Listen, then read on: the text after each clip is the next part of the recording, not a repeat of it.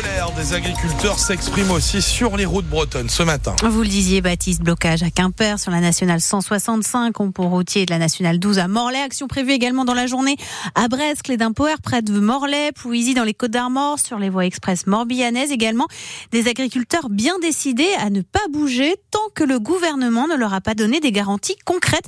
À l'instar de Louis, à 27 ans, il est éleveur laitier à Quimperlé. Son exploitation compte 90 vaches laitières sur 140 hectares tard. Il est temps qu'on nous laisse aussi euh, reprendre le bon sens de notre métier en main. Que depuis la nuit des temps, euh, l'agriculteur il gère ses rotations, il gère ce qui est bon pour lui et son troupeau. Il est temps d'arrêter les gens dans les bureaux de nous laisser euh, reprendre la main sur nos métiers. Aujourd'hui même, je pense qu'il est important pour avant de vouloir se lancer, de s'informer sur tout ce qui est normes et compagnie, parce qu'aujourd'hui c'est en train d'étouffer le métier. C'est toujours frustrant de se voir autant emmerder et contrôler et de voir que toute la, merde qu'on peut laisser rentrer ailleurs pour nos consommateurs. Donc nous, on aurait un peu d'assouplissement des normes ou du moins qu'on arrête de nous en rajouter. Ah, là, on est parti pour pas arrêter tout de suite. on n'est pas là pour faire de la figuration pendant pour l'instant. On verra bien comment ça doit, le mouvement doit prendre. On a des collègues qui viennent plus haut du département. On va se retrouver et puis on va voir comment ça doit, ça doit tenir. On est déterminé, c'est le début. Et évidemment, on vous tient au courant sur France Bleu Brésil si vous rencontrez d'ailleurs des difficultés ou si vous êtes agriculteur et vous annoncez des blocages, n'hésitez pas 02 98 53 65 65. Des pêcheurs bretons en difficulté également en ce moment ont prévu de rejoindre le cortège des agriculteurs demain matin à Rennes. Manifestation régionale devant la préfecture organisée par la coordination rurale.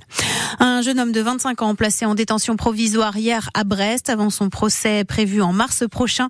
Ce mort-les employé dans un chantier d'insertion, est soupçonné de collectionner des images pédopornographiques. Et puis le Roudourou en feu hier à Guingamp. L'en avant a finalement fait match nul en Ligue 2, trois buts partout face à Rodez.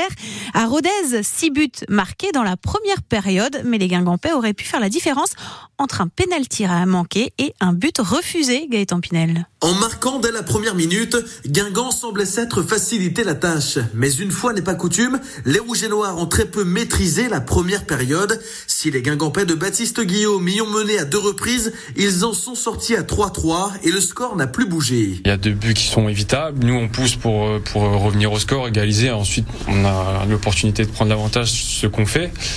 Et puis derrière, bah, on prend encore euh, ce penalty qui, qui vient entacher voilà, ce qu'on a fait de bien aujourd'hui. Et je trouve ça, je trouve ça vraiment dommage. Il faut être lucide et être en capacité de l'analyser tout simplement. Et les hommes de Stéphane Dumont ont en plus manqué un penalty au retour des vestiaires. C'est le troisième de la saison, le troisième qu'on rate. Voilà, c'est des détails, mais euh, mais aujourd'hui, quand on veut prendre les choses euh, et quand on a l'ambition d'avancer plus vite encore que ce qu'on fait, voilà, c'est tous ces détails qu'il faut qu'on mette dans notre dans notre escarcelle. Et aujourd'hui, on ne le fait pas, donc euh, on prend un point. Il y a eu plein de choses sympas, sympas. On a touché plein de ballons dans la surface adverse, mais on n'en prend qu'un. Guingamp, désormais septième de Ligue 2, Concarneau 14e après la victoire des Tonniers hier soir 1-0 face à 3. Les filles du Quimper Volet qualifiées pour les quarts de finale de la Coupe de France, une première pour les Quimperoises qui ont battu le Valois Paris hier soir 3-7 à 2. Prochain match des Finistériennes samedi à 20h face à Béziers pour la reprise du championnat de Ligue 1 féminine de volet. Sur l'Arkea Ultime Challenge Brest, le tour du monde à la voile des maxi trimarans, Tony Marchand a lui aussi subi une violente collision avec son bateau. Il ne peut plus utiliser l'un de ses deux foils, mais a de ne pas s'arrêter pour le moment. En tête de la course, toujours Charles Caudrelier devant Thomas Coville et Armel Lecléache.